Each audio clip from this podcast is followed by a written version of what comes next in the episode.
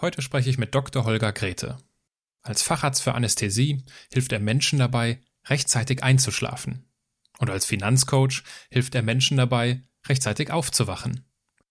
Nach Approbation und Promotion verdient Holger Grete als freiberuflicher Anästhesist gutes Geld. Aber irgendetwas fehlt ihm.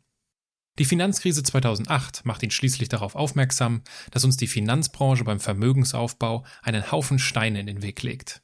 Aus Neugier wird Leidenschaft. Aus Blogbeiträgen wird ein Online-Business.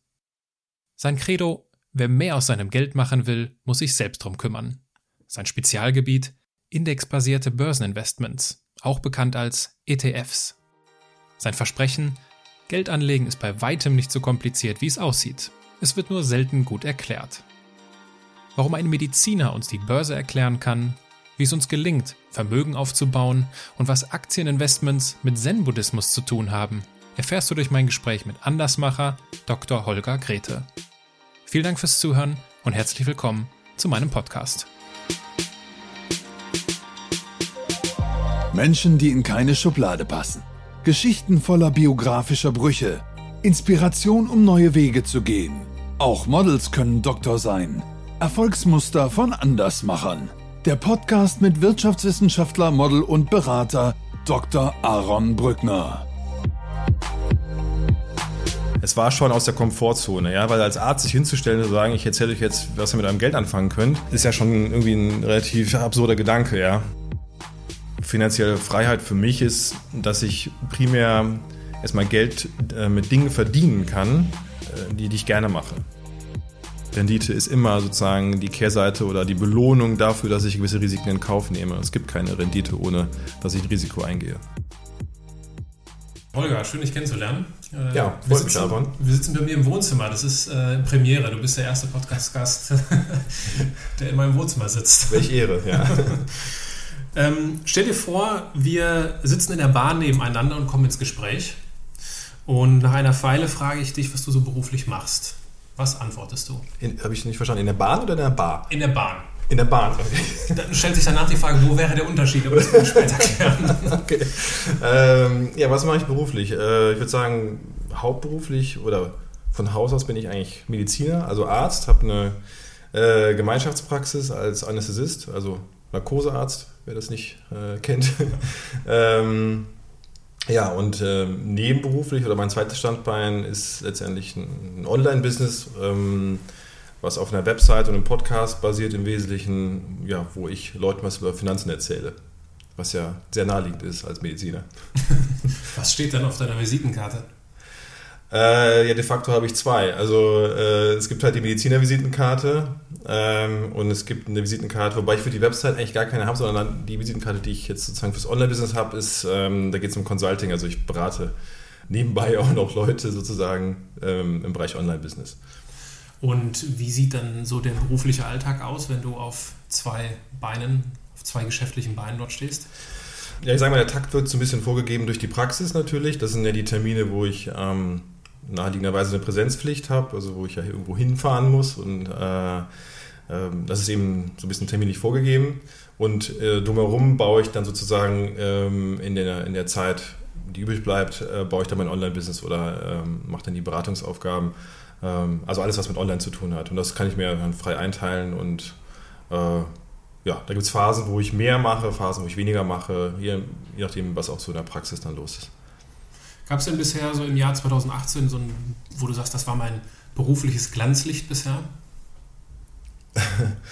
äh, ja, wie soll ich sagen? Also, äh, alles läuft eigentlich gut. Also die Praxis läuft gut. Äh, es gibt jetzt nicht so spezielle Highlights, ja. Also ich bin einfach froh, wenn alle zufrieden sind und äh, also Mitarbeiter und, und, Kooperationspartner, Patienten, wenn alle happy sind, dann äh, sind wir das auch. Ähm, Im Online-Bereich, ja, gab es schon ein Highlight. Ich habe halt ähm, einen Online-Kurs, den ich sehr lange schon anbiete, seit mehreren Jahren, den habe ich abgedatet und äh, sozusagen die neue Version dann ähm, äh, zum Verkauf gestellt und das ist ähm, im Januar super angelaufen. Also das war, das war schon auch finanziell gesehen ein kleines Highlight, ja. Bevor wir auf deinen Online-Kurs und das gesamte Thema Finanzen später ausführlich zu sprechen kommen, würde mich interessieren, wir sitzen ja hier gerade in Düsseldorf, ich wohne in mhm. Düsseldorf, du auch. Mhm. Äh, kommst du hierher oder wo kommst du ursprünglich her? Nee, also so richtig Heimat in dem Sinne, dass ich sage, ich habe jetzt da meine Kindheit komplett verbracht, habe ich nicht. Mein Vater äh, berufsbedingt äh, ist sehr viel umgezogen, wir dementsprechend als Familie mit.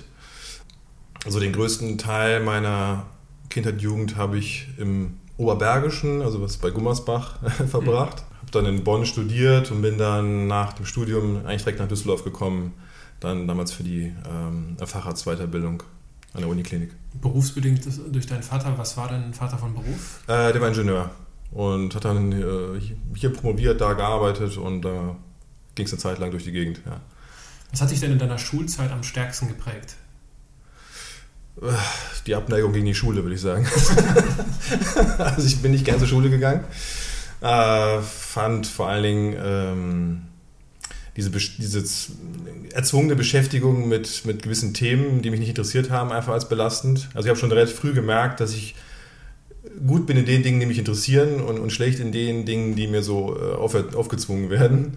Und davon gab es in der Schule einige und äh, ja, ich war froh, als es vorbei war.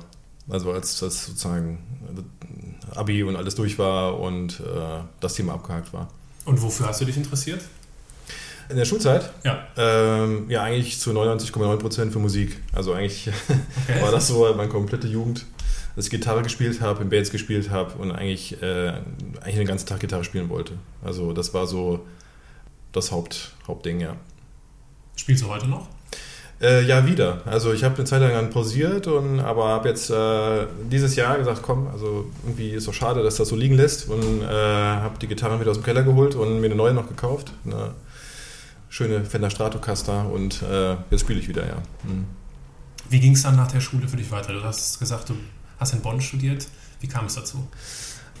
Also nach der Schule kam erstmal der Zivildienst. Da war ich auch sehr, sehr äh, dankbar und glücklich, dass das damals noch gab oder mir das machen mussten oder äh, nach der Verweigerung am Bund. Äh, ähm, weil ohne dieses Jahr Zivildienst, glaube ich, wäre ich, wär ich nicht studierfähig gewesen. Also ich musste einfach mal nach diesem ganzen Sitzen und irgendwie lernen, einfach was machen, was praktisch machen, was arbeiten und habe das dann äh, damals im Rettungsdienst gemacht, äh, was auch sehr prägend war und äh, natürlich spannend und das war eine super Zeit und ähm, da kam dann ein bisschen auch der Wunsch her, eben Medizin zu machen und sozusagen diesen Weg dann weiterzugehen. Und dann habe ich den äh, Medizinertest gemacht und dann damals einen Platz in Bonn bekommen. Und so, so kam das. Woher kam das Interesse an Medizin, wenn du vorher nur Gitarre gespielt hast? Ja, eigentlich wollte ja, die, die Idee war eigentlich auch irgendwie Musiker zu werden oder äh, eine Abwandlung davon war wie Toningenieur. Ähm, aber dann habe ich ein bisschen das Problem gehabt, dass ich irgendwie wahrscheinlich falsch geübt habe oder zu ehrgeizig war und habe dann irgendwie körperliche Probleme bekommen, also mit der, mit der Greifhand, also so eine Art Sehnenscheidenentzündung, was dann so wie chronisch war. Also ich hatte dann eigentlich nur noch Schmerzen und äh, habe mir gedacht, okay, ist das so eine gute Idee, irgendwie seinen Lebensunterhalt letztendlich auf seinen Körper zu gründen, wenn der nicht so funktioniert, wie man das jetzt vielleicht vorstellt. Ja? Und insofern ist also professionell ein Musikinstrument zu spielen schon sowas wie Leistungssport, so im Kleinen. Ja? Also man mhm. musste auch die körperlichen Voraussetzungen haben und entweder hatte ich die nicht oder ich habe es einfach falsch gemacht, ich weiß es nicht, aber äh, ich habe dann irgendwie gezweifelt, ob das, das wirklich so eine gute Idee ist dann kam halt die Faszination so mit der Medizin, also ähm, gerade so über Notfallmedizin, also unmittelbar mit Problemen ähm, konfrontiert zu sein und die lösen zu müssen. Das fand ich irgendwie natürlich super spannend und ja, und das ganze Medizinstudium war extrem spannend und, und ja. Also hatte ich die Sehenscheidentzündung quasi beruflich auf die richtige Bahn gebracht, oder? Ja, äh, ungewollt oder indirekt, ja, kann man sagen. Hast du Geschwister? Ja, eine Schwester. Mhm. Hat das eine Rolle gespielt bei deiner äh, Studienwahl damals? Nee, die ist äh, fünf Jahre jünger und äh, also das, nee, nee, die war noch nicht so weit sozusagen, solche Dinge, mhm. sich damit zu befassen. Welche Studienerfahrung würdest du denn am liebsten vergessen, wenn du dann so an, deine, an das Studentenleben in Bonn zurückdenkst? Och, eigentlich fände ich das ganz positiv. So richtig was zum Abhaken gab es eigentlich nicht. Also es gab natürlich so ein, zwei Semester, muss man sagen, in, der, in, in, den ersten beiden Jahren, also in der Vorklinik nennt man das, ähm, wo es wirklich knüppelhart war. Also dieser Anatomiekurs, ähm, ja, wo man eigentlich relativ stupide, wo man mit de facto sozusagen den ganzen menschlichen Körper auswendig lernt, äh, mit allen Kleinteilen. Ähm, das war schon extremer Stress, also Prüfungsstress. Aber ansonsten äh, ist mir eigentlich nichts Negatives in Erinnerung geblieben. Aber ist das dann nicht dasselbe Gefühl wie in der Schule gewesen? Also dieses Nee, nee, das hatte ich mir ausgesucht. Also es war entscheidend, ist, dass, dass ich mir gesagt habe, also ich, ich will das ja machen. Äh, und ich fand es ja extrem interessant und es, es gab ja dann auch ein Ziel. Also das Ziel äh, war einfach zu sagen, okay, ich will ähm, Medizin studieren und dabei gut sein, weil ich ein guter Arzt werde. Mhm. Und das war so das übergeordnete Ziel. Und ähm, das hat mich eigentlich die ganze Zeit motiviert zu sagen, okay, also wenn ich jetzt mich hier anstrenge, dann werde ich ein guter Arzt und das ist, kann nur sinnvoll sein. Und was zeichnet einen guten Arzt aus? Ja, vielleicht nicht das, was ich mir damals überlegt habe. Also, dass man sozusagen alles auswendig kann oder äh, äh, dass man vielleicht äh, jedes Detail kennt. Naja, ein guter Arzt ist, es ist so eine Mischung aus Naturwissenschaft und, und, und, und ähm, wie soll ich sagen, ja, Kunst vielleicht übertrieben, aber also er muss äh, extrem viel Erfahrung haben. Die hat man natürlich nicht am Anfang, das heißt, die muss man machen.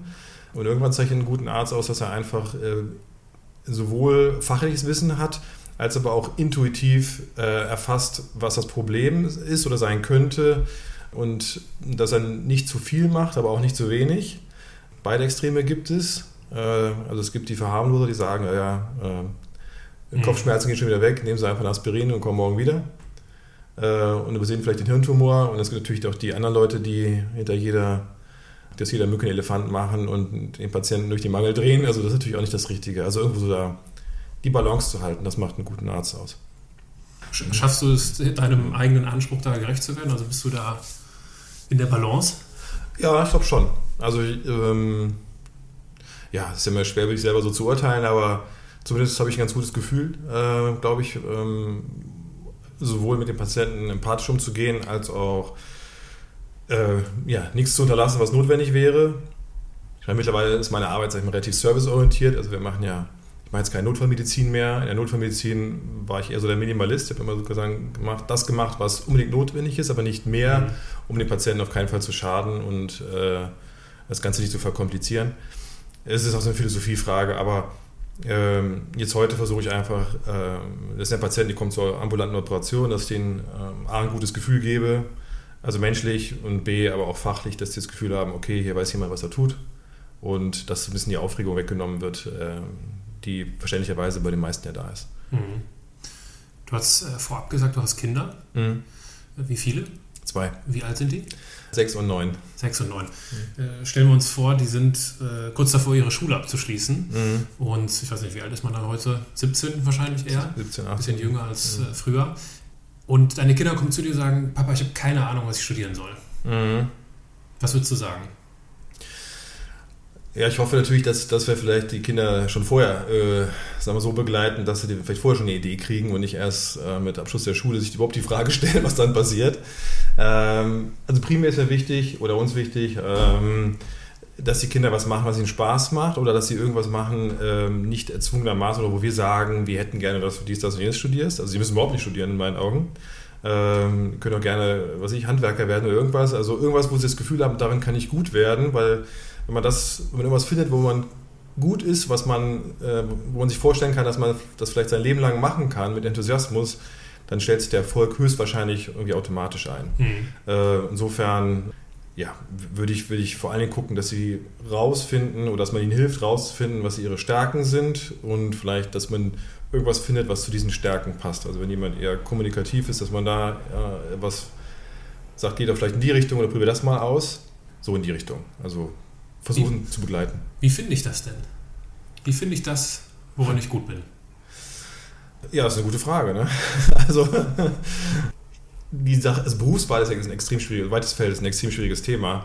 Ähm, das, das Problem ist ja, dass man sich mit dem Alter von 17, 18 Jahren für etwas entscheiden soll, idealerweise, was man dann, oder das ist ja zumindest die in Deutschland die klassische Vorstellung, dass man dann den oder seinen Beruf findet, den man den Rest seines Lebens dann verfolgt. Meine, früher war das ja so, ähm, da war das in, in, in, ja, in, Traditionsbetrieben so, wenn der Vater äh, Schreiner war, wurde der Sohn auch Schreiner. Mhm. So, und heute kann der Schreinersohn sich aber frei überlegen, oder will ich wirklich auch Schreiner werden? Das wird den Vater vielleicht nicht freuen, aber wenn er sich anders entscheidet.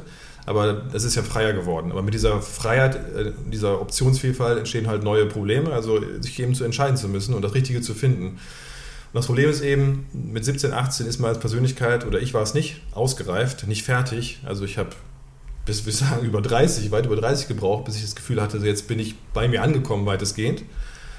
Und dann sozusagen diese, diese Weiche zu stellen, so eine Entscheidung zu treffen, ist extrem schwer. Deswegen würde ich da vielleicht auch sagen, ausprobieren und äh, ja, als Eltern kann man nur versuchen zu erkennen, eben charakterlich, was, was, was sind die Stärken meines Kindes, was sind die Schwächen und versuchen da in, die Richtung vielleicht Tipps zu geben. Aber ich will mir nicht anmaßen, noch da mal richtig zu liegen. Ja. Wie ging es denn nach dem Studium dann für dich weiter? Ja, dann kam der erste Job. Also äh, habe ich mich dann für die Uniklinik entschieden und hatte zwei Zusagen, habe dann Düsseldorf genommen und äh, ja, wie ging es dann weiter? Erstmal knüppelharte Arbeit. Ja, also fünf, sechs Jahre Klinik ja, 50, 60 Stunden Woche mit Diensten und allem, Zip und Zap, Wochenende, Nachtdienste.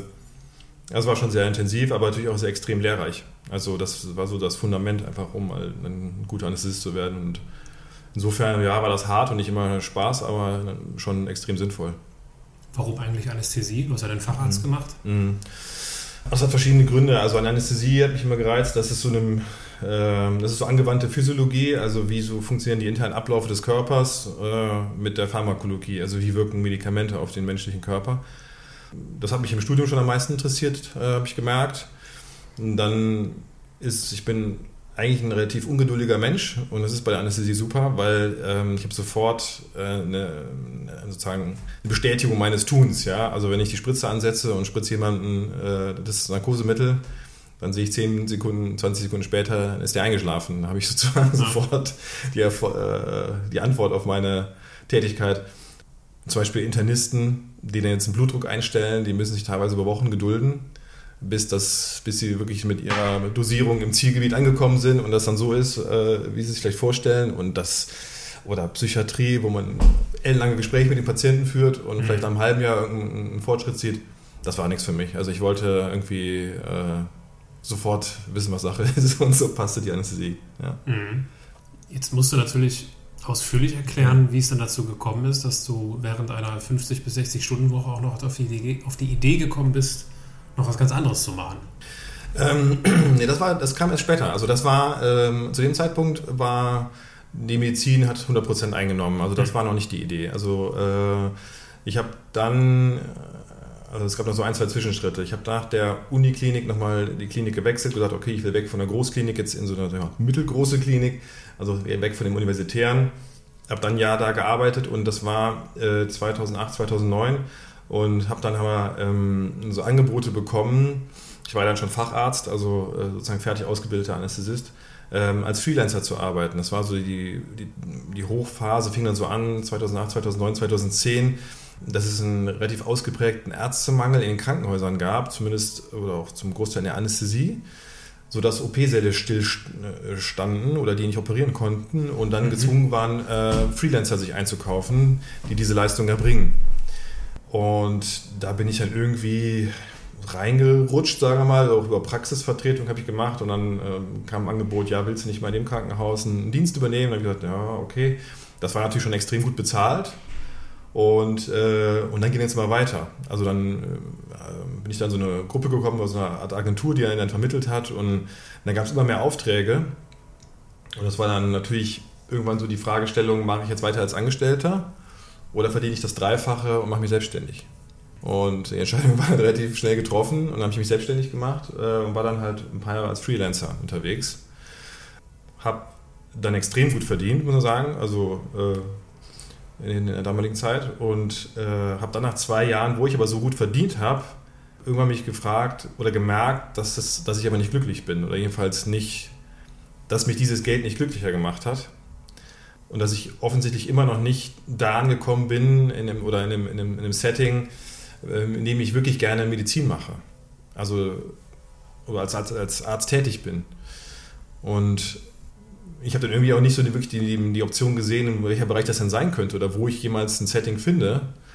Und war dann so ein bisschen frustriert, muss man so sagen. Also war unzufrieden mit dem Job, mit der ganzen Geschichte.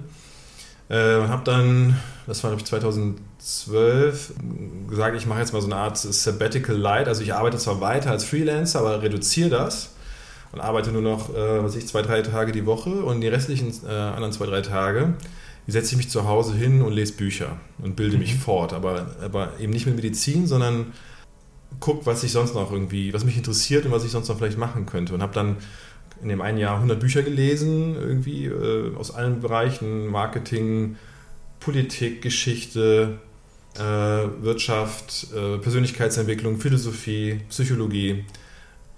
irgendwie so ein, so ein, Studium Universale, irgendwie so in Eigenregie irgendwie. Ja. Und bin dann aber auch in diesem Rahmen irgendwie ähm, auf amerikanische Blogs gestoßen. Ähm, bei einem Teil, mit dem ich mich beschäftigt habe, war dann auch irgendwie Websites, Online-Marketing und äh, ja, was gibt's da alles?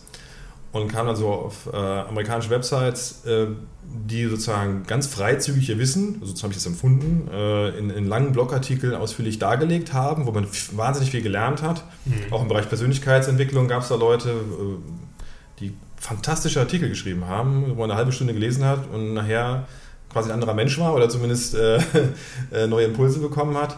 Und alles for free augenscheinlich. Da habe ich gesagt, ja, was, wie geht das denn? Also ich meine, was machen die denn? Und dann, gut, hat man ab und zu mal Angebote bekommen oder festgestellt, okay, die haben auch was zu verkaufen.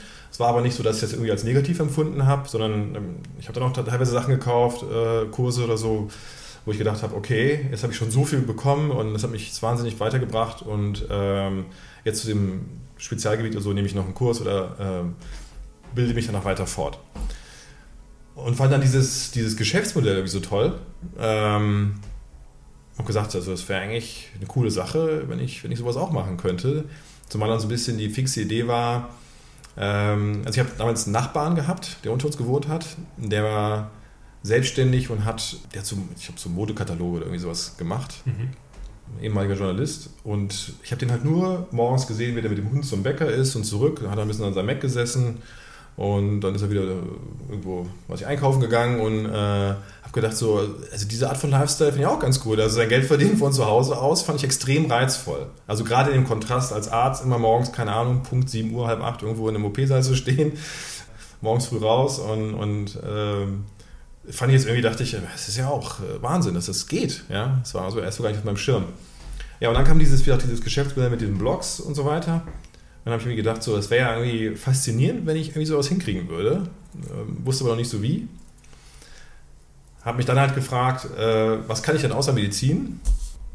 Und was ist sozusagen äh, ein Thema, was Leute äh, interessieren würde, und zwar so weit interessieren würde, dass sie, mehr, dass sie mir für mein Know-how vielleicht auch Geld geben würden. Weil das ist ja äh, auch nicht immer die, gesagt, dass dann Leute bereit sind, auch Geld auszugeben oder ähm, dass sie es auch können. Ja? Ähm, und da war ich so ja, so Anfang Mitte 30 und dann, ja, so Mitte 30 und dann war so dieses, in diesem Alter ist so das Thema bei ganz vielen Leuten, also im Bekanntenkreis, typischerweise bei uns war das so Haus kaufen, Haus kaufen, Haus kaufen. Ja, und das war nicht so mein Ding. Und äh, ich habe gesagt, so, okay, wenn ich mit den Leuten gesagt habe, ja, aber was, äh, wenn man jetzt kein Haus kauft, man kann sein Geld ja auch anders anlegen, dann war immer große Ratlosigkeit, ja, wie das denn? Also, es geht doch gar nicht, also, es muss doch kaufen und es gibt keine andere Lösung. Und dann habe ich gedacht, das gibt es ja nicht, dass gerade auch bei Akademikern und gebildeten Leuten so viel Unwissen da ist äh, oder andersrum, dass so wenig Wissen vorherrscht, was man mit seinem Geld anfangen kann, um es äh, langfristig zu vermehren oder eine Altersvorsorge aufzubauen, dass ich gedacht habe, okay, das könnte das Thema sein, weil da kenne ich mich eigentlich aus. Mit dem Thema hatte ich mich äh, intensiv beschäftigt die ganzen Jahre. Ähm, wie lege ich Geld an? Was mache ich damit? Wie funktioniert die Börse? Was gibt es für Möglichkeiten? Und äh, habe gedacht, okay, das, das ist eigentlich eine gute Sache. Und ähm, ja, so kam es letztendlich dann zu dieser Website. Die Sendepot heißt. Sendepot.de. Ähm, bevor wir über Sendepot sprechen, liegt mir die äh, Frage natürlich, oder liegt die Frage nahe, wenn du 100 Bücher gelesen hast, was waren denn die drei besten? Die, weil die würde ich auch gerne lesen. oh Gott, die Frage hatte ich befürchtet. Also ich bin, ich bin gut darin, Bücher zu lesen und ich lese mittlerweile eigentlich fast alles auf Kindle äh, wegen der Markierfunktion und ähm, nachher ziehe ich mir die Markierung sozusagen raus äh, und speichere die sozusagen äh, in, in, in Word-Dokumenten ab, dass ich dann sozusagen nur die Markierung, also die, äh, die Highlights sozusagen nochmal lesen kann und habe da keine Ahnung, habe da online ein Reservoir gebildet von hunderten von Büchern, die ich sozusagen immer wieder reingucken kann. Aber ich bin schlecht darin, zu merken, was habe ich in diesem Jahr alles gelesen. Also äh, ich müsste jetzt wirklich äh, nachgucken, äh, mit dem Datum, was ich da jetzt gelesen habe, weil ich lese wirklich extrem viel. Mhm kann mir aber immer schlecht merken, was ich äh, vor einem halben Jahr gelesen habe. Also, okay. Ja. Jetzt heißt deine Website, also dein, dein Online-Business, wie du mhm. sagst, Zen-Depot. Mhm. Was, was, hat das Ganze denn mit Zen zu tun? Mhm. Ähm, also du hast eine. Glatze, das geht schon mal so in die Richtung von Mönch, aber die Frage ist, ob da auch eine inhaltliche Verbindung besteht. Ja, also ähm, es muss natürlich irgendwie ein Name her für das ganze Projekt, auch ein Markenname und äh, sollte kurz und prägnant sein. Und ich weiß nicht, ich bin zufällig darauf gekommen. Also ich hatte mich sozusagen parallel beschäftigt mit Finanzen, aber irgendwann auch mit Persönlichkeitsentwicklung, Psychologie und dann in weiterer Folge äh, Philosophie und ähm, äh, Meditation und dann kam ich zu, zu Zen-Buddhismus. Also auch Stoizismus auch, aber auch Zen-Buddhismus da hat mich also fasziniert, das sozusagen also zu verstehen, dass, dass, dass letztendlich alles, was in unserem Kopf passiert, äh, dass man das, also die Gedanken, dass man das schon ein bisschen steuern kann oder versuchen kann, ähm, nicht alles ernst zu nehmen, was einem so durch den Kopf geht, also die, was einem die innere Stimme alles so einflüstert. Und das Ziel in der Meditation ist ja, dass man sozusagen diese Gedanken alle loslässt und, und weiterziehen lässt und irgendwann in den Zustand kommt, wo, wo der Kopf im positiven Sinne leer ist wenn man sich sozusagen in so einer Seelenruhe befindet äh, oder einer Ausgeglichenheit, wo man eben nicht von Sorgen oder anderen Dingen irgendwie äh, beeinflusst wird. Und ein weiteres Element, was so ein bisschen auch so aus dem äh, Taoismus kommt, ist so äh, das, das, das Laufen lassen, das Loslassen, mhm. ähm, nicht festhalten, nicht, nicht krampfhaft versuchen, Dinge zu beeinflussen, die man nicht beeinflussen kann, sondern akzeptieren, wie der Lauf des Lebens ist dass es eben auch ähm, Zyklen gibt im Leben, dass es Auf und Ab gibt in der Stimmung, in der Verfassung, in der Form. Ja, Tag und Nacht, äh, Sommer, Winter, Jahreszeiten, ähm, Mondphasen, also alles kommt und geht. Also mit diesen natürlichen Zyklen sich zu befassen. Und, so. und dann habe ich irgendwie äh, in dieser ganzen Beschäftigung damit so Parallelen zum, zum, äh, zum, äh, zu den Finanzen entdeckt und vor allem auch zu der Art, wie ich investiere, nämlich passiv. Also dass man ein Geld anlegt in Aktien, aber es dann laufen lässt. So ein bisschen das kostolanische Motto, kaufen Sie Aktien, nehmen Sie eine Schlaftablette und nach 30 mhm. Jahren äh, wachen Sie wieder auf und alles ist gestiegen. Ja. Das modifiziert dieses Motto jetzt mit ETFs, also mit bestimmten Anlagevehikeln, aber dass man eben nicht irgendwie versucht, Dinge eben zu beeinflussen, die man nicht beeinflussen kann, wie eben Aktienkurse oder solche Sachen, sondern akzeptiert, wenn es rauf und runter geht, ähm, letztendlich sozusagen ja, zen-artig investiert, ähm, also mit innerer Ruhe und Gelassenheit. Und äh, wenn man sein Depot so führt, dann ist das quasi ein Zen-Depot. Und so kam dieser mhm. Markenname. Wann hast du denn angefangen mit dem Investieren? Ja, so richtig ernsthaft 2000. Äh, der Crash war so 2008, ja, so 2008, 2009 auch in dem Bereich. Mhm. Ja, eigentlich ein ganz guter Zeitpunkt im Nachhinein. Und wie hat das bei dir angefangen? Also hast du das irgendwie familiär mit auf den Weg bekommen? Oder? Nee, null. Also, nee, nee, nee. Also von zu Hause kam immer nur, kauft ihr kein Haus, warum kauft ihr kein Haus? Ja, also. Okay. nee, also eher, eher, ich musste da eher einen Widerstand sozusagen, ja. Also, ähm, nee, ich habe einfach äh, gesagt, ich will kein Haus, weil ich bin äh, gerne selbstständig. Das habe ich schon gemerkt. Also die Selbstständigkeit, das, das fand ich super. Konnte mir auch den Weg zurück ins Angestellten-Dasein noch nicht mehr vorstellen. Ähm, heute auch noch weniger. Und nur Selbstständigkeit ist geprägt davon, dass sich jeden Monat das gleiche Geld reinkommt. Also die mhm. Einnahmen schwanken normal. Und dann habe ich gesagt, ich möchte aber dann nicht sozusagen ein schwankendes Einkommen paaren mit einer finanziellen Verpflichtung für ein Haus, also sprich ein Kredit, ja, wo die Bank sagt, wir kriegen jeden Monat Summe X und ich muss dann dieses Geld verdienen. Also ich fand das damals so befreiend. Also es war natürlich schön, viel zu verdienen monatsweise, aber das Gefühl zu haben, ich muss das nicht unbedingt verdienen, das war mir ganz wichtig. Also auch da Freiheit, äh, also ich bin sehr freiheitsliebender Mensch, auch da finanziell meine Freiheit zu behalten mich nicht irgendwie in so ein Korsett zu binden. Äh, ich fand es beängstigend einfach, irgendeinen Kreditvertrag zu unterschreiben für die nächsten 15, 20, 25 Jahre. Das war einfach ein Zeitraum, den ich damals, nee, das wollte ich einfach nicht. Mhm. So, und da ich jetzt nicht irgendwie geerbt habe oder im Lotto gewonnen habe, äh, konnte ich kein Haus aus der Portokasse zahlen, also schied diese Option äh, Hauskauf eigentlich aus. Und äh, ja, dann die, die beste Alternative ist eben äh, sind Aktien in meinen Augen, ja? Ähm, wenn man es auf die richtige Art und Weise macht. Und, und, jetzt ist es nicht so, dass es für mich die beste Alternative ist. Ich finde es überhaupt die beste Lösung und äh, eine selbstgenutzte Immobilie als zweitbeste Lösung. Ich meine, es ist natürlich Geschmackssache, aber ja, jetzt mittlerweile bin ich dann ganz happy, dass ich das damals auch so entschieden habe. Und was war dein allererstes Investment? Also mein allererstes Investment war, glaube ich, das war, glaube ich, sogar getrieben durch meinen Vater, irgendwie irgendein dusseliger Eurostox-Fonds, der damals, da habe ich noch im Studium gesagt hat, ja, kauf das mal. Ähm, mhm. Äh, ich hatte irgendwie, was ich, 2.000, 3.000 Euro von der Oma gekriegt. Ich weiß gar nicht mehr, was das war. Es war ein kleiner Betrag und irgendwie. Also mein Vater war schon mal pro im Immobilie, aber hat auch nebenbei äh, in Fonds angelegt und hat, hat, hat irgendwas mir da empfohlen. Ich habe keine Ahnung, was es war. Also zu dem Zeitpunkt nicht.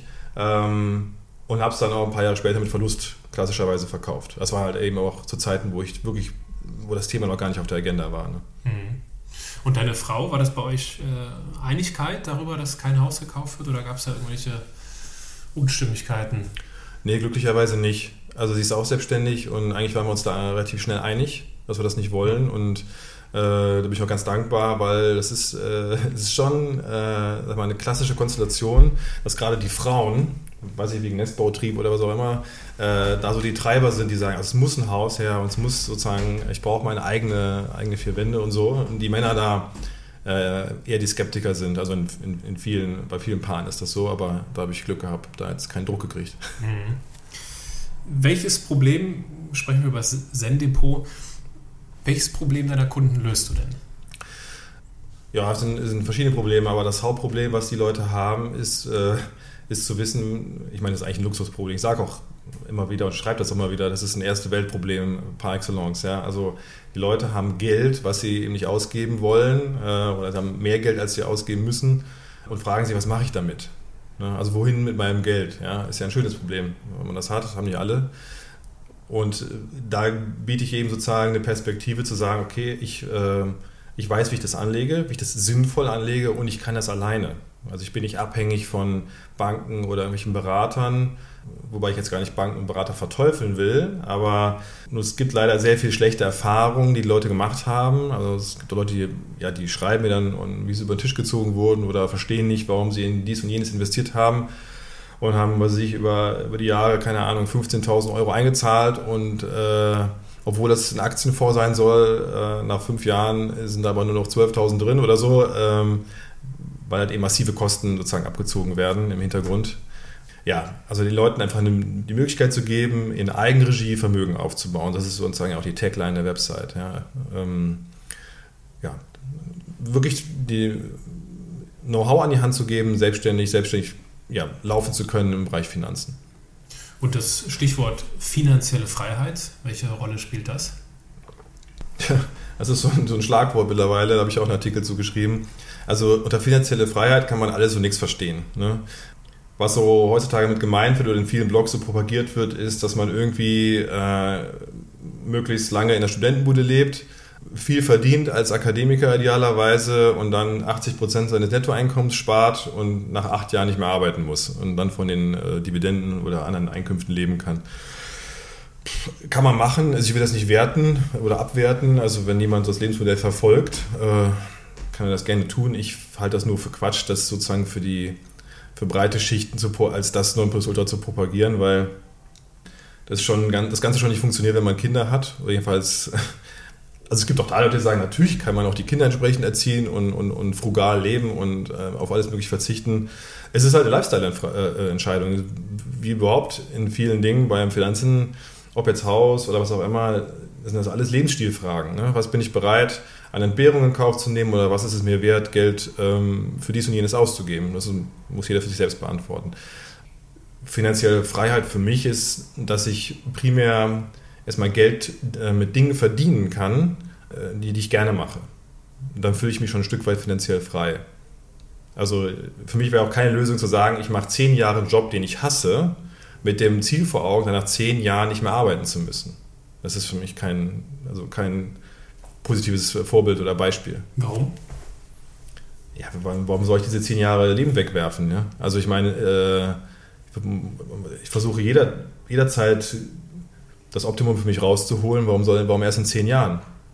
Und wenn ich dann sage, in zehn Jahren bin ich finanziell frei, dann muss ich ja im Umkehrschluss äh, zehn Jahre vorher finanziell unfrei sein.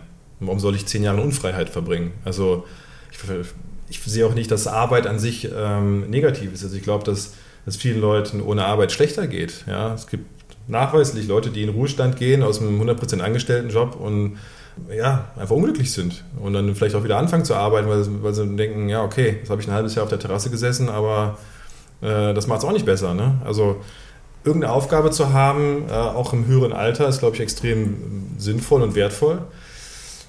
Und wenn jemand einen Job hat, den er sich vorstellen kann, sein ganzes Leben zu machen, dann ist das für mich die, eigentlich die Idealvorstellung. Also äh, es muss, die, man muss die Balance halten. Ja? Natürlich, wenn man gezwungen ist, in einem, einem bestimmten Job äh, entweder 50 Stunden die Woche zu arbeiten oder gar nicht, dann ist es natürlich schwierig. Ja? Aber wenn ich das irgendwie als Selbstständiger gerade ja ein bisschen dosieren kann, wie viel ich mache, dann ist es für mich eigentlich die Idealvorstellung. Das ist für mich eigentlich finanzielle Freiheit, die ich jetzt schon lebe. Auch wenn ich jetzt nicht sofort äh, die Füße hochlegen kann und von meinen äh, von Aktien leben kann. Ja. Mhm. Ich finde es schön, den Gedanken zu unterscheiden, ob jemand arbeitet oder eine Aufgabe hat. Mhm. Das ist das, was du gerade da angesprochen hast mit, der, mit, der, mit dem Verhalten im Ruhestand, ne? dass jemand mhm. dann sich doch wieder etwas, etwas sucht. Ich meine, es gibt ja unzählige Angebote im Internet, die man wird ja überflutet bei Facebook mit irgendwelchen mhm. äh, Versprechen, wie ich äh, mein Smart Passive Income generieren kann und finanziell frei bin in zehn Jahren und so weiter und so fort. Dazu vielleicht, du hast ihn selbst schon angesprochen, ein Zitat von André Costolani, dem großen, profilierten mhm. äh, amerikanischen Börsenexperten. Ich kann Ihnen nicht sagen, wie man schnell reich wird, ich kann Ihnen aber sagen, wie man schnell arm wird indem man nämlich versucht, schnell reich zu werden. Ja, das ist super, das kenne ich. Ja, das ist, äh, genau das ist es. Ja, ja. Was sind denn gegenüber dem Zen-Depot und deinem Business die größten Vorbehalte? Von wem jetzt? Von, von potenziellen Kunden, von Menschen, die auf dich aufmerksam werden, wenn sie deine Blogbeiträge finden? Ja, erstaunlich wenig. Also, äh, also meine größte Angst war ja, oder sag mal so, als ich das angefangen habe, habe ich erstmal gedacht, ähm, puh, also das ist natürlich, also es war irgendwie, ich will sagen mutig, aber es war schon aus der Komfortzone, ja, weil als Arzt sich hinzustellen und sagen, ich erzähle euch jetzt, was ihr mit eurem Geld anfangen könnt, ist ja schon irgendwie ein relativ absurder Gedanke, ja. Ähm, war jetzt auch erstaunlicherweise im, im Freundes- und Familienkreis nicht, nicht, das große Hurra, als ich gesagt habe, ich mache das jetzt. also es war viel Skepsis und nach dem Motto, was soll das denn jetzt, ja. Also ich habe nur gedacht, ich habe nur eine Chance, ähm, das Ganze erfolgreich zu machen. Ich muss durch Kompetenz überzeugen.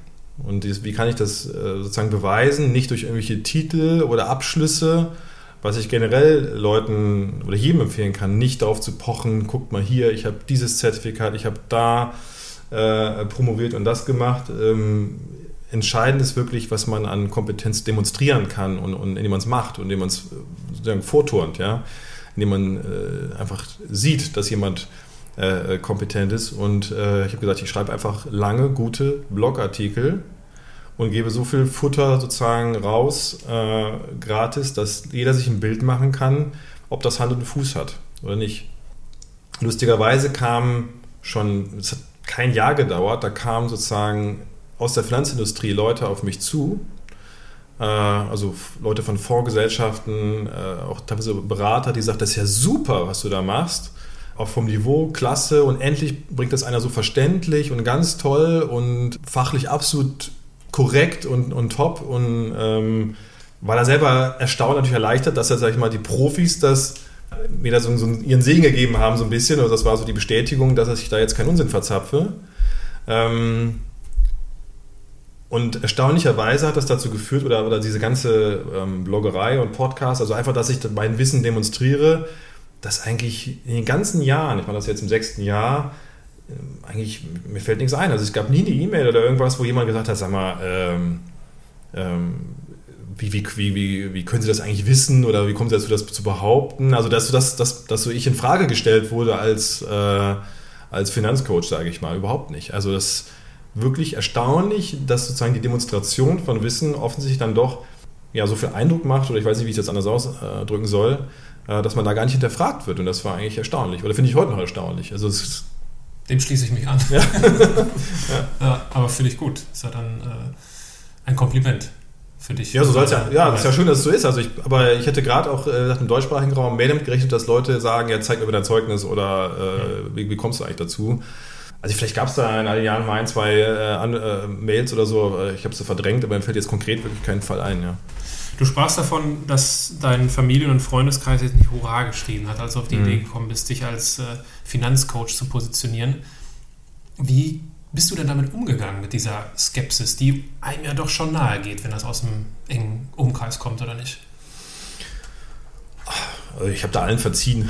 Also ich habe äh, ich habe es nicht ich habe sie nicht übel genommen, weil von außen betrachtet, also objektiv betrachtet war es ja absurd. Also ähm, also zum damaligen Zeitpunkt war, war es ja wirklich. Also die guten Freunde haben halt noch nicht gesagt, ja, bist du denn bescheuert, aber die haben gesagt, naja, ich bin sehr gespannt, was daraus wird. Also die haben es diplomatisch formuliert, genau, ja, oder, oder äh, wenn es ein bisschen direkter war, so, ja, ich kann mir ja nicht vorstellen, dass das funktioniert oder so. Mhm. Ähm, wobei die aber halt auch äh, ja alle keine Kenntnis hatten von diesem Geschäftsmodell und, und, und diesen, diesen Vorgängen mit Blogs und so weiter. Das war für die halt auch ähm, nichts, wo sie Einblick hatten eigentlich. Also sie standen da so ein bisschen Sie fanden es befremdlich, aber haben gesagt, ja gut, äh,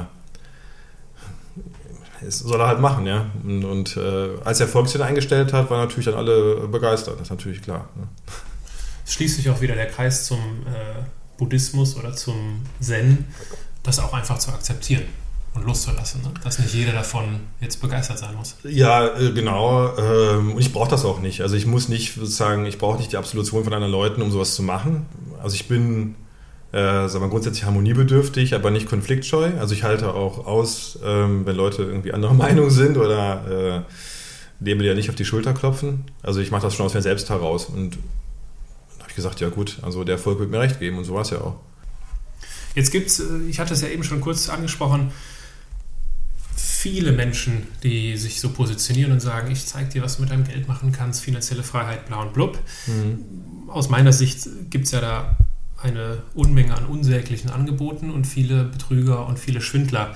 Wie kann denn, wie erkenne ich denn so jemanden? Also wie erkenne ich Kompetenz? Also sagen wir vielleicht andersrum, wie ich die Schwindler erkenne oder, oder, oder ich weiß nicht, Betrüger oder ich sag mal Scharlatan oder, ja. oder Pseudo-Experten. Ähm, misstrauisch sollte man, wenn es um Geld geht, egal ob Geld verdienen oder, oder Geld anlegen, immer dann werden, wenn ähm, einem etwas versprochen wird, was zu schön klingt, um wahr zu sein, weil dann ist es meistens auch nicht wahr.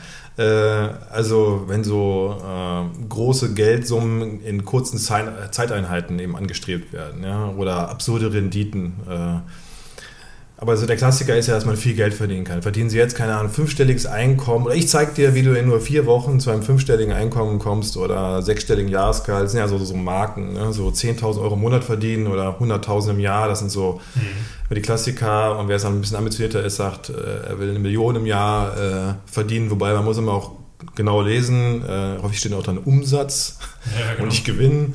Auch ein Unterschied, den viele nicht kennen oder ausblenden. Also immer wenn du sozusagen, und das für, möglichst für jeden und ohne Voraussetzungen und ohne äh, Know-how und, und alles, ähm, wie soll sowas funktionieren?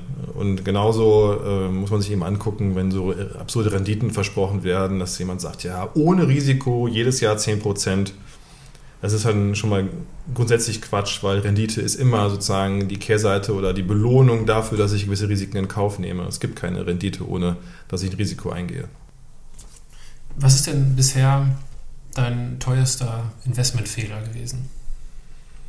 Habe ich glücklicherweise eigentlich, ne, habe ich eigentlich keine gemacht. Ähm, sagen, also Investmentfehler. Also hast ausreichend Bücher vorher gelesen? Ja, nee, also ich meine, jetzt äh, muss ich mal sagen, also ich investiere seit 2008, 2009, so weit, also wir haben jetzt 2018, das heißt, in den letzten zehn Jahren ging es eigentlich mehr oder weniger eigentlich nur bergauf an den Börsen. Das ist immer, mhm. ist immer einfach zu sagen, ich habe eine super Strategie. Äh, wenn die Börse äh, ständig steigt, dann machen eigentlich alle Gewinne oder, oder die meisten.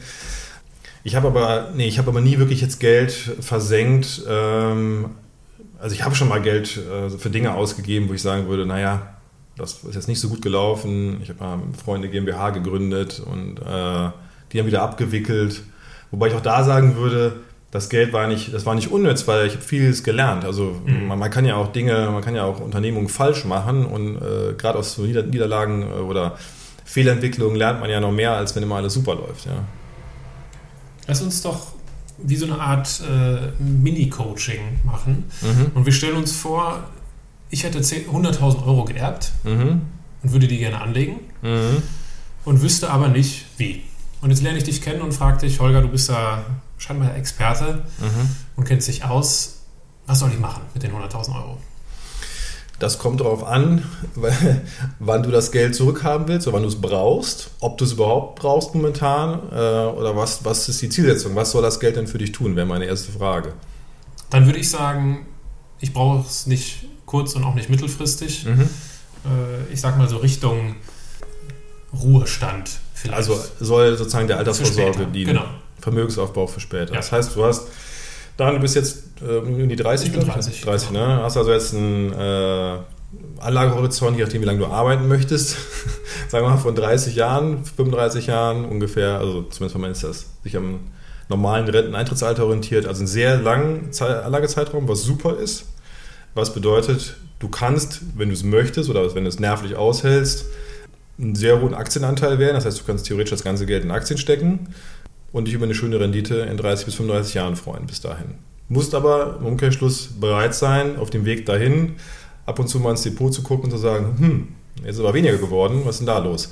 Und äh, diese Wertschwankungen, wenn du die aushältst, ähm, wäre mein Tipp, das in Aktien anzulegen, weil es keine Anlageklasse gibt, die langfristig eine höhere Rendite hat als eben Aktien, der Aktienmarkt.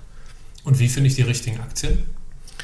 Ja, da kommen wir jetzt schon zum System, wie man in Aktien investiert. Also was ich empfehle, ist, dass man das eben äh, passiv macht und äh, dass man dazu Vorlösungen äh, nimmt, und zwar Indexfonds. Der primäre Vorteil eines Fonds im Allgemeinen ist ja erstmal, dass äh, ich nicht in eine Aktie investiere, sondern in einen ganzen Korb, also ein Bündel, das nach bestimmten Kriterien zusammengestellt wird. Und da gibt es eben zwei Gruppen von äh, Fonds. Die klassischen sind die aktiv gemanagten, das heißt, es gibt einen Manager, der sich hinsetzt an seinem Schreibtisch und sagt, ich nehme die und die und die und die Aktie und mhm. kaufe sie zu bestimmten Zeitpunkten, verkaufe sie wieder zu anderen Zeitpunkten, weil ich A glaube, dass ich gute Unternehmen von schlechten unterscheiden kann und B, äh, dass ich auch noch in der Lage bin zu wissen, wann der richtige Zeitpunkt ist, um äh, bestimmte Aktien zu kaufen. So.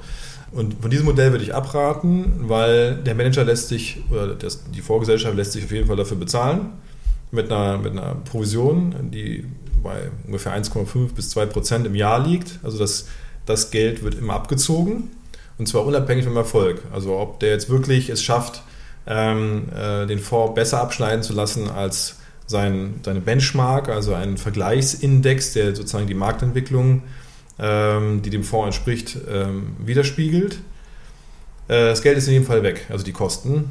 Leider zeigen halt viele Studien, dass ähm, die Performance aber nicht stimmt. Das heißt, also diese Fonds erwirtschaften eben keinen Mehrwert gegenüber dem äh, Vergleichs, ihrem Vergleichsindex, äh, auf lange Sicht jedenfalls nicht, sodass die Anleger Geld verlieren, also Kosten zwar bezahlen, aber dafür keinen Return kriegen, keinen entsprechenden. Deswegen sage ich, gut, dann macht es mehr Sinn, in Indexfonds zu investieren, also direkt in, sozusagen in den Index.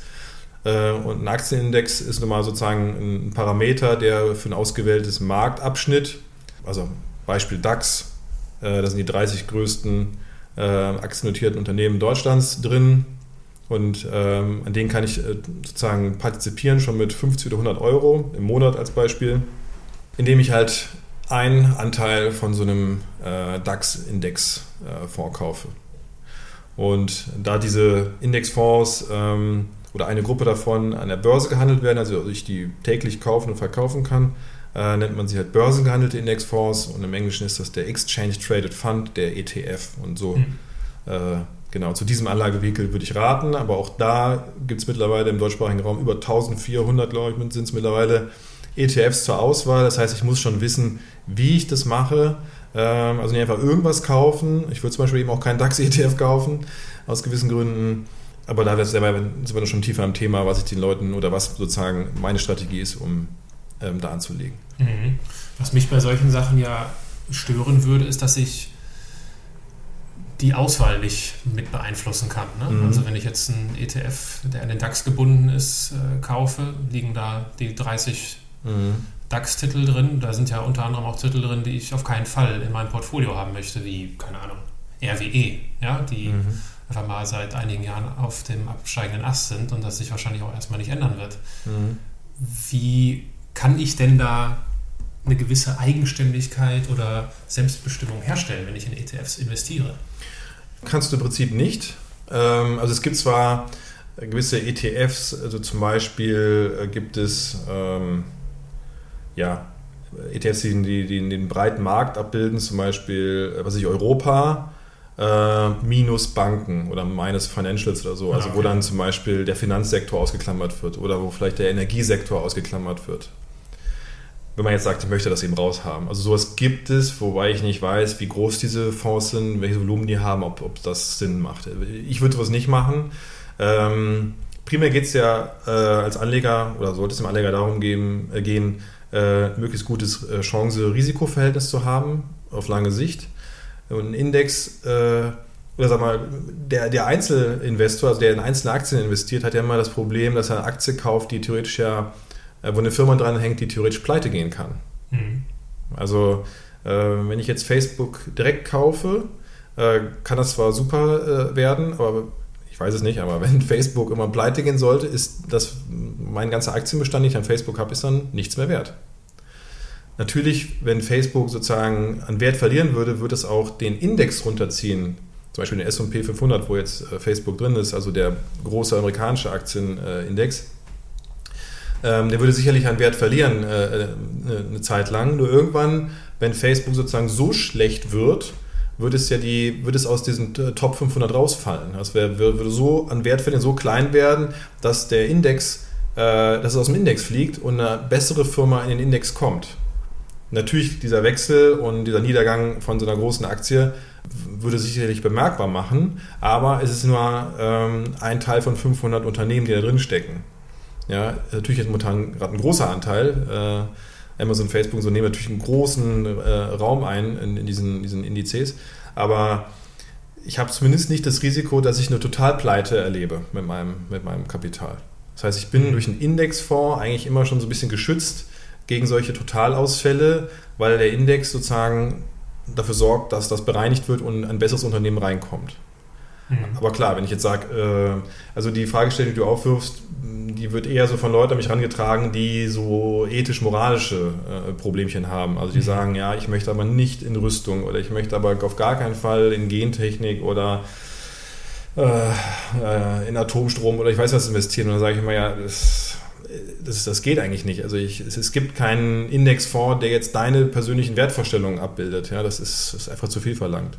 Gibt es da etwas bei dir in deinem Investmentverhalten, was du ausschließt? Nee, ich habe da. Es, ist, es geht praktisch einfach nicht. Also ich wüsste nicht, wie ich es praktisch umsetzen soll. Ja, also es macht, glaube ich, unterm Strich. Also natürlich mögen da Unternehmen drin sein, die, die, die mir nicht 100% zusagen. Aber der Aufwand wäre gigantisch, das alles zu hinterfragen, zu überprüfen. Und äh, es gibt auch schöne Studien zu, dass letztendlich jedes Unternehmen, auch die sich noch so grün und ich weiß nicht wie äh, lackieren, äh, entweder zum Beispiel in der Zulieferkette oder in der, in der Lieferkette irgendwo jemanden haben, wo man sagt, ah, das ist aber jetzt aber äh, nicht so 100% koscher. Ja? Also ich weiß jetzt zum Beispiel, der, ich glaube, der ähm, Hersteller Shimano für Fahrradschaltung beliefert irgendwo auch eine, eine Firma, die Militärfahrräder dann irgendwie herstellt und so. Muss man sagen, ja, ist das schon Rüstung oder nicht? Also ich weiß nicht. Das ist schwierig. Mhm. Und was hältst du von aktivem Trading? Nix, null. Weil? Weil es Zeitverschwendung ist. Also mein, mein Motto ist wirklich, äh, lebe aktiv, investiere passiv. Und wer tradet, macht es genau andersrum. Ja? Also der sitzt den ganzen Tag vorm Rechner, äh, äh, guckt sich irgendwelche Balken an, die hoch und runter gehen und, und muss irgendwie Entscheidungen treffen und gucken, äh, dass er letztendlich große Summen an Geld bewegt. Das heißt also, hat ständig einen hohen Adrenalinpegel, ja, weil um sich ein paar hundert Euro am Tag zu verdienen, äh, muss ich da schon mehrere tausend Euro, wenn nicht 10.000 Euro äh, einsetzen, ja. Ich kenne kenn jemanden, der das gemacht hat oder, oder habe einen Freund sozusagen, der in dem Bereich äh, auch noch unterwegs ist und ähm, das, ist, das ist kein Spaß. Also es ist, ist ein harter Job und also ich wollte ihn nicht machen. Also oder mein Ziel ist es wirklich, ja, das Leben zu genießen, Arbeit zu machen, die mir Spaß macht und trotzdem mein Geld, äh, trotzdem Vermögen aufzubauen. Aber das kann man, wie gesagt, mit einem ganz, ganz geringen Zeitaufwand von, ich sage mal, vier, fünf Stunden im Jahr. Wenn man jetzt nicht so wie ich jetzt einen Finanzblog betreibt und noch äh, mehr Zeit damit beschäftigt. Aber äh, wenn man das einmal gelernt hat, dann ist das wirklich echt so ein geringer Zeitaufwand, das ist eigentlich fast lächerlich, ähm, wie gut man damit Geld oder Vermögen aufbauen kann. Sprichst du äh, oder legst du Renditen offen oder hast du ein Gefühl für die äh, Menschen, die deinen Kurs gekauft haben, welche Mhm. Renditen dort erwirtschaftet werden? Nee, ich, also Renditemessung ist kompliziert. Also es ist, äh, das ist, hört sich jetzt einfach an, zu sagen, ja, ähm, kann man nicht Anleger A mit B vergleichen. Ja? Das ist äh, relativ komplex, ähm, weil allein wenn zum Beispiel ähm, unterjährig Ein- und Auszahlungen stattfinden, mhm. ähm, man die entsprechend gewichten muss. Da gibt es verschiedene Berechnungsmethoden, auf die man sich einigen muss. Und es ist also wirklich ein komplexes Unterfangen, dann zu sagen, ich habe die und die, keine Ahnung, 6,8 Prozent in dem Jahr erreicht oder so. Da muss ich mal fragen, okay, äh, ist das jetzt Vorsteuern oder Nachsteuern? In dem Fall, wie ist das individuelle Steuersetting von demjenigen? Also ich, es ist schwierig. Es geht, es ist machbar. Mir ist der Aufwand zu hoch. Ich messe das, ich rechne das nicht aus für mich. Und ich sage allen, die mich fragen, sage ich, äh, denen gebe ich so ein, empfehle ich ein Programm, wo man das machen kann. Die können damit ihre Zeit verbringen. Und sage aber, was, welche Schlüsse ziehst du daraus? Also in der Medizin gibt es den schönen Spruch, keine Diagnostik ohne therapeutische Konsequenz. Also sprich, ich kann natürlich fünfmal am Tag jemanden äh, äh ein Röntgenbild machen lassen, ähm, Patienten, ja, dem die, die, die, Strahlenbelastung aussetzen und kann jeden Tag äh, gucken, hat der einen Lungentumor. hat er wahrscheinlich irgendwann durch die Strahlenbelastung, ja, wenn ich jeden Tag ein Röntgenbild vom, vom Thorax machen lasse. Und die Frage ist ja immer, was mache ich mit dem Röntgenbild? Also was erwarte ich und welche Konsequenz leite ich daraus ab? Würde ich irgendwas verändern oder auch wenn ich Laborwerte bestimme, welche, welche Informationen geben mir diese Laborwerte? Ja? Und so, so halte ich es auch beim Investieren. Also selbst wenn ich jetzt sage, ich investiere mit einem Zeithorizont von 30 Jahren und ich habe jetzt im letzten Jahr eine Rendite von 12% erwirtschaftet. Was sagt mir das? Dass ich ein super Anleger bin oder dass einfach die Kurse gut gestiegen sind in dem Jahr? Welche Konsequenz leite ich daraus ab? Mache ich irgendwas anderes? Investiere ich jetzt mehr oder weniger? Genauso andersrum, wenn es minus 10% waren, was mache ich dann? Schmeiße ich alles über den Haufen, verkaufe ich? Also das sind Fragen, die man sich in der Anlagestrategie äh, immer vorher beantworten muss. Aber diese Zahlen lassen sozusagen wie so, so, so Zwischenzeiten. Es ist genauso, als wenn ich irgendwie äh, beim Leichtathletik einen 10-Kilometer-Lauf mir angucke und gucke mir die Zwischenzeiten an und sage, ja, der gewinnt. Ja, die beste Zwischenzeit. Ist ja Quatsch. Ja? Also der kann auch im letzten Drittel nur einbrechen, derjenige, der dann die beste Zwischenzeit hat oder die drittbeste. Albert Einstein hat einmal gesagt, Fantasie ist wichtiger als Wissen. Gilt das auch für die Börse? nee. Und ich glaube auch, dass Einstein das so sagen konnte, weil er extrem viel Wissen hatte. Ja? Also er konnte sich so als extrem wissender Mensch leisten, dann noch fantasievoll zu sein. Aber natürlich seine, seine äh, Eingebungen, die er hatte, sind ohne Fantasie nicht möglich. Also das muss zusammenspielen, ja. Aber in der Börse ist es, äh, nee, also da braucht man wirklich kein fantasievoller Mensch zu sein. Da ist Wissen wirklich besser. Ich komme nochmal auf äh, André Costolani zurück. Der hat einmal eine mathematische Gleichung für die Börse aufgestellt, die zu dem passt, was du gerade gesagt hast, mit dem, äh, äh mit diesen, dass man nicht die Zwischenzeiten messen braucht. Seine mathematische Gleichung für die Börse lautet 2 mal 2 gleich 5 minus 1. Und darauf, also er spielt darauf an, dass man das mhm. äh, Geld an der Börse nicht mit dem Kopf, sondern mit dem Sitzfleisch macht. Mhm. Und äh, am Schluss trifft es meistens so ein, wie man es wollte, aber halt auf Umwegen. Genau. Ja. Spiegelt das auch deine Erfahrung wieder? Also hast du ein ausgeprägtes Sitzfleisch? Ist das dann so die Kernstrategie? Genau. Ja. Also einfach sozusagen Geld sparen, das heißt also nicht ausgeben, äh, zurücklegen und dann zu bestimmten Zeitpunkten investieren und fire and forget und dann einfach liegen lassen, ja. Und äh, das, das, das, wird schon, das wird schon mehr. Also muss man sich keine Sorgen machen. Wie gesagt, das ist, das ist in manchen Jahren äh, wieder ein bisschen weniger wird oder äh, dass man Verluste hat, auf dem Papier wohlgemerkt, ne? nicht echte Verluste. Echt werden die Verluste mehr erst dann, wenn ich das verkaufe, meine Anteile. Denn äh, man kann sich ja im Depot an zwei Zahlen orientieren. Entweder ich gucke, wie viele Anteile habe ich im Bestand oder was sind die Anteile wert. Ja? Und selbst beim Börsencrash ändert sich ja nicht der, die Zahl der Anteile. Also mhm. äh, wenn ich jetzt beispielsweise eben 300 Anteile von dem S&P 500 Indexfonds habe, ähm, dann kann der zwar um 20% im Wert sinken, aber ich habe immer noch die Anteile, also immer noch die Anteile an den Unternehmen. Man muss sich immer klar machen, ich bin damit letztendlich Aktionär. Und zwar bei ganz, ganz vielen Unternehmen, auch wenn ich da nur so ein kleiner Fisch bin. Aber ähm, diese Unternehmen, die Bewertung dieser Unternehmen, die mag jetzt dieses Jahr oder in bestimmten Phasen schlechter ausfallen, irrational schlechter vielleicht auch. Ist ja auch ein Element der Börse, dass es sozusagen von der Psychologie getrieben ist, also dass Übertreibung und Untertreibung stattfinden. Aber trotzdem, solange das äh, Geschäftsmodell der Firma weiter funktioniert, äh, wird die Bewertung sich auch immer wieder erholen und dann bin ich dabei, wenn ich sozusagen meinen Bestand halte. Die Verluste werden nur echt, wenn ich dann meinen Bestand von 300 Anteilen auf 200 reduziere und 100 verkloppe, aus völlig irrationalen Gründen. Mhm. Ja. Jetzt hat, glaube ich, habe ich jetzt vor ein paar Tagen gesehen, Dirk Müller, der Mr. DAX, mhm. ein Buch äh, bei Random House rausgebracht. Äh, ich habe nur irgendwie so eine Headline gesehen. So nach dem Motto, der größte Mega-Crash aller mhm. Zeiten. Mhm. Äh, wie, wie gehst du da mit persönlich um? Weil, also wenn das alles äh, Indexfonds sind, die mhm. rauschen ja ab, wenn ja. ein Crash kommen sollte, wie 2008. Mhm. Äh, das würde sich ja auch auf so ein Depot auswirken. Wie gehst du damit persönlich um? Mit Dirk Müller oder dem Crash? Wenn du so fragst, mit beidem. also, diese Bücher verkaufen sich natürlich super, weil mit Angst und Panik kann man super Geld verdienen. Und äh, Dirk Müller geht ja kein Risiko ein. Genau wie alle anderen äh, Crash-Propheten, so nennt, nennt diese Leute, die sagen, der Crash kommt bestimmt und äh, so sichern sie ihr Geld und bla bla bla. Ich kann mich ja hinstellen und, und jedes Jahr sagen, der Crash kommt. Natürlich kommt er irgendwann. Ja? Und dann sagen diese Vögel, ja, ich sehe sie, ich habe es vorher, ich vorhergesagt. Ja? Man muss nur jedes Jahr wiederholen, die Prognose, irgendwann hat man recht. Das ist aber keine Kunst, ja, und das ist aber auch, äh, hat keinen kein Benefit oder keinen Mehrwert. Was soll ich damit anfangen, ja? Also der Dirk Müller wird damit Bücher verkaufen, ganz klar, weil die Leute natürlich darauf anspringen und sich Sorgen machen und, und sich da triggern lassen. Aber äh, es hat keinen sittlichen Nährwert. Ja? Äh, natürlich wird es irgendwann äh, zum Crash kommen oder zu, einem, zu einer ausgeprägten Kurskorrektur ja, das, weil ich das erwarte, äh, werde ich da auch nichts unternehmen oder nichts dran machen. Ja? Ich, das muss ja kommen. Mhm. Da muss ich immer klar machen als Aktionär, dass diese Rendite, die ich bekomme, und das sind äh, langfristig gesehen 5, 6 Prozent nach Abzug der Inflation, also echte Wertsteigerung. Die bekomme ich deswegen, damit ich diesen Zirkus aushalte. Und damit ich auch aushalte, dass Dirk Müller solche Bücher schreibt und mich in Panik versetzen will. Ja, das muss ich alles aushalten. Meine Belohnung sind diese 5, 6 Prozent.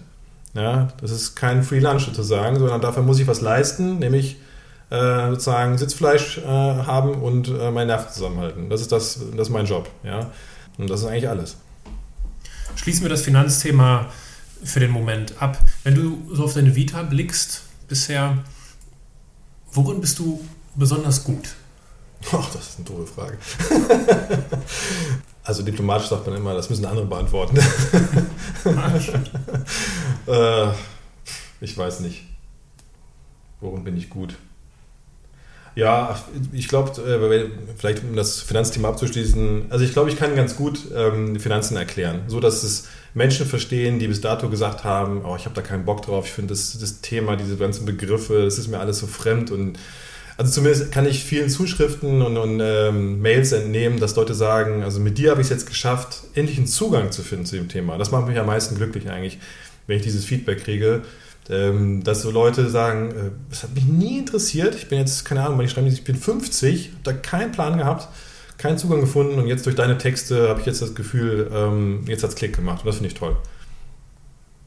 Würdest du dich als erfolgreichen Menschen bezeichnen? Ja, schon. Also ich denke, äh, ja, also das ist ja auch immer die Frage, wie messe ich Erfolg? Ne? Also äh, finanziell oder, oder äh, eine Lebenszufriedenheit. Also da ich, äh, ich mich als zufrieden ausgeglichen empfinde, würde ich sagen, muss ich wohl erfolgreich sein, sonst wäre das wohl nicht möglich. Also ist das die Definition von Erfolg für dich? Ja, finanziell ist auch schon wichtig, aber ich habe ja gesagt, äh, wie ich äh, ähm, vorhin erwähnt habe, äh, schon mal eine Zeit gehabt, wo ich zwar viel Geld verdient habe, aber nicht happy war und äh, jetzt ist eigentlich so beides im Lot, sage ich mal. Also ich bin zufrieden mit, den, mit dem finanziellen Part und ähm, mit meinem Lebensstil, äh, mit, meinem, mit meiner Arbeitsbelastung, mit meiner privaten Situation, also alles zusammen äh, passt. Insofern würde ich das ja, vielleicht schon als Erfolg definieren. Was hat denn der Kindheitstraum vom Musiker oder vielleicht auch äh, den Berufswunsch des Toningenieurs mit deinem heutigen beruflichen Portfolio gemeinsam? Eigentlich wenig. Ähm, ich habe auch lange damit gehadert, also mir ist irgendwann bewusst geworden, dass sozusagen, was ich in der Medizin vermisst habe, war dieser, dieser kreative Part. Dieses Erschaffen aus dem Nichts, dieses sich ausdenken, improvisieren, das, was die Musik so kennzeichnet. Ähm, das fehlt, das ist, macht der Medizin keinen Sinn, das, das, das gibt es da eigentlich nicht oder, oder kaum. Und das war so der Aha-Effekt zu, zu merken, warum bin ich eigentlich unzufrieden, ähm, dass mir das fehlte, dass ich das nicht ausleben konnte in der Medizin. Und natürlich jetzt mit der, mit der Bloggerei, also Website gestalten, Texte gestalten, Kurse entwickeln, Videos aufnehmen, äh, ja, mit Designer am Logo arbeiten, also irgendwie, ja, diese ganze Kreativarbeit, das hat eigentlich, äh, ja, das vielleicht hat eine Schnittmenge so mit dem, mit dem, äh, mit der Musik. Ansonsten hat es nicht viel gemein und ich bin heute froh, dass ich mich nicht für die Musik entschieden habe, weil ähm, ähnlich wie bei Leistungssport, ich glaube, äh, mit, mit Musik Geld zu verdienen, genau wie im Sport, das ist eine ganz, ganz kleine Gruppe, die da wirklich gut von leben kann. Und die allermeisten tun sich wirklich schwer und, und, müssen viel arbeiten, müssen hart arbeiten und haben für wenig Entlohnung, müssen mit viel Rückschlägen äh, fertig werden.